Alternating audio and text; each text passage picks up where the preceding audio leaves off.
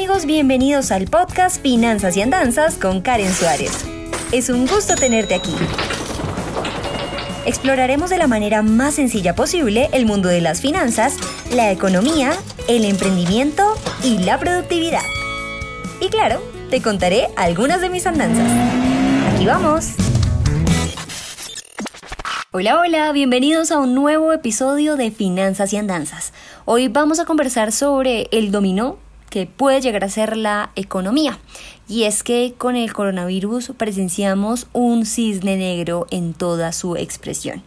El cisne negro es una teoría de un filósofo e investigador libanés que se llama Nassim Taleb. Un cisne negro es básicamente un suceso sorpresivo eh, que tiene un impacto grandísimo a nivel socioeconómico, tal como lo estamos viviendo, y que no puede ser predecible si se mira bajo estadísticas o bajo un histórico. Es decir, pasa de manera inesperada y no se puede predecir, por ejemplo, como algún ciclo económico o la subida y la bajada del mercado por condiciones normales. No, esto es un cisne negro y es lo que estamos viviendo en el momento. Vamos a iniciar este, este episodio aterrizándolo un poco a algo que se llama aprendizaje significativo.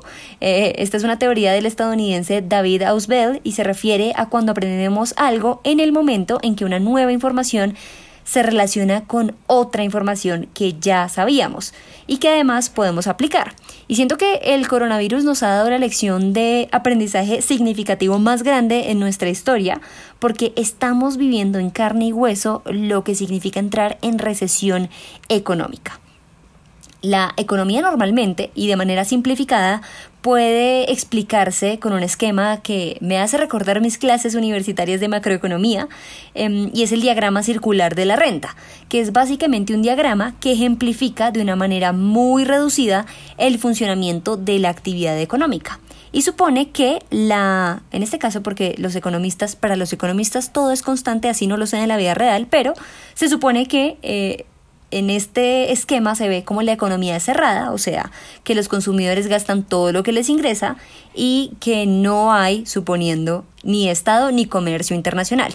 Yo sé que explicar algo de economía con cosas tan importantes como el comercio internacional y eh, la intervención del Estado, pues es un poco complejo, pero esto lo hicieron los economistas para que pudiéramos saber de manera simplificada cómo es que funciona la economía. Y este modelo básicamente eh, explica la interacción que hay entre los hogares o familias, que en este caso somos los consumidores, es decir, quienes demandamos productos y servicios, y por el otro lado están las empresas, es decir, los productores, los que ofrecen esos servicios y productos. Y también mezcla dos factores ahí interesantes. Si ustedes eh, son curiosos del tema, pueden buscar flujo circular de la economía y van a ver también que ahí interviene el mercado de bienes y servicios, donde las familias consumen los productos y servicios producidos por las empresas y también interviene el mercado de factores de producción, es decir, en donde las familias prestan sus servicios productivos eh, a las empresas a través de los recursos como tierra, trabajo y capital. ¿Qué pasa entonces cuando ocurre este evento? Empieza a verse como si fuera un dominó y el coronavirus lo que hace es un corte en esos flujos en los que nos relacionábamos los consumidores con las empresas ocurre este evento y, se cae la primera ficha, el detonante, claramente esta enfermedad y se van viniendo abajo varias otras cosas. Hay pánico porque no habíamos visto algo así en décadas y sucede en China y nos afecta en Latinoamérica. Eso, eso parece eh, el efecto mariposa, ¿no? Que un aleteo de una mariposa en Nueva Zelanda puede afectar y crear un tsunami al otro lado del mundo.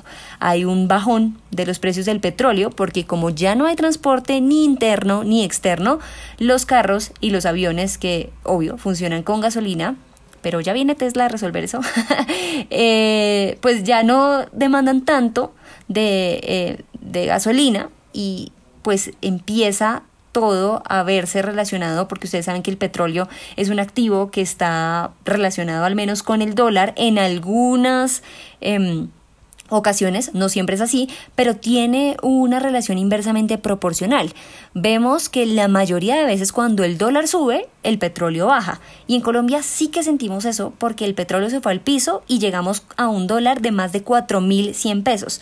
Y eso afectó directamente a los importadores, que ya vieron como el peso colombiano no podía comprar lo que antes se compraba eh, y esto afecta directamente la tasa de empleo, que vimos que llegó hace un par de semanas a casi el 20%, porque las empresas empiezan a prescindir eh, de las personas para dar algo de liquidez y salvar pues eh, la empresa. Entonces, la cuarentena afectó además sectores como el turismo, la industria hotelera, también afecta a varios restaurantes, centros comerciales, bares, porque las personas ya no están consumiendo al nivel que estaban acostumbradas porque están sin empleo claramente y porque el distanciamiento social nos impide reunirnos en los lugares en donde antes pasábamos nuestros momentos de ocio o donde íbamos a cumplir algún tipo de necesidad. Es de literal, hay una fuga en los flujos de capital de ese esquema que, del que hablamos anteriormente. Y es por eso que hemos visto mercados en rojo, la mayoría de los precios de las acciones de diferentes empresas han estado caídas y ya Cristalina Georgieva, que es la presidenta del Fondo Monetario Internacional, a través de una prensa, eh, una rueda de prensa virtual, pues dijo que estábamos entrando en recesión. Ese es el dominio de la economía, mis queridos amigos y amigas, y es tan impredecible a veces, eh, como, como lo decía el señor Nassim Taleb, como un cisne negro. Hay cosas que no podemos predecir y por eso es que las finanzas personales son tan importantes, porque no sabemos cuándo podemos entrar en recesión y cuándo vamos a tener una crisis económica.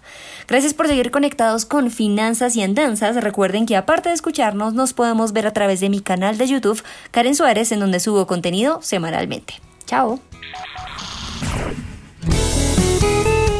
Gracias por escuchar Finanzas y Andanzas. No olvides suscribirte para seguir en contacto con este podcast. Soy Karen Suárez y nos escuchamos a la próxima.